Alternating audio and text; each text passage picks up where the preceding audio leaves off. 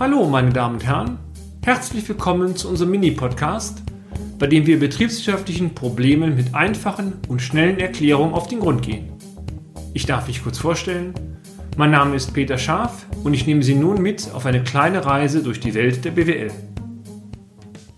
Die Einschätzung der Kapitaldienstfähigkeit des Unternehmens hat in den letzten Jahren bei Banken und Sparkassen spürbar an Stellenwert gewonnen.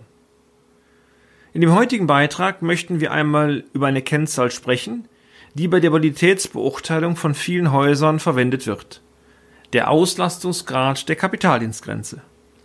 Ziel der Kapitaldienstfähigkeitsberechnung ist es abzuschätzen, inwieweit das Unternehmen seinen Zins- und Tilgungsdienst künftig erbringen kann. Folglich werden zwei Parameter benötigt. Der Kapitaldienst und die Kapitaldienstgrenze.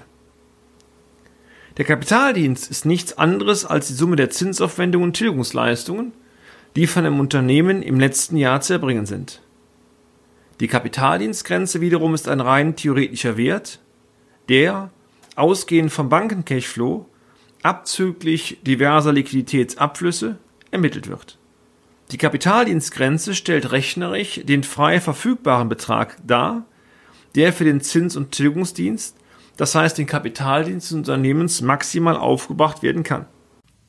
Der tatsächliche Kapitaldienst sollte folglich deutlich unter der maximal möglichen Kapitaldienstgrenze liegen. Der Auslastungsgrad setzt letztendlich beide Größen in eine Relation. Je näher sich der tatsächliche Kapitaldienst der maximal möglichen Kapitaldienstgrenze annähert, desto schlechter ist dies. Kleine Einbrüche im Cashflow würden dann rechnerisch direkt dazu führen, dass der Kapitaldienst nicht erbracht werden könnte.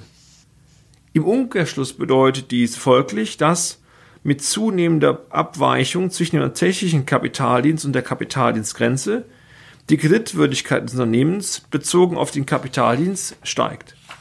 Dies gilt natürlich nur, wenn die Abweichung in positiver Hinsicht zu interpretieren ist.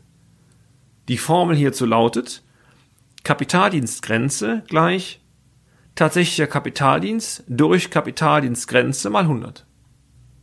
Ausschöpfungsgrad des Kapitaldienstes gleich tatsächlicher Kapitaldienst mal 100 durch Kapitaldienstgrenze. Kleine, sinkende Prozentzahlen im Trendverlauf sind positiv zu werten, steigende, hohe Prozentzahlen sind negativ zu werten.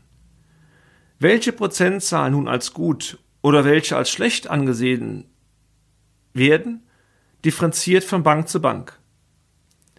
Aus unserer Erfahrung heraus haben sich folgende Benchmarks etabliert. Auslastungsgrad unter 50 Prozent, sehr gut.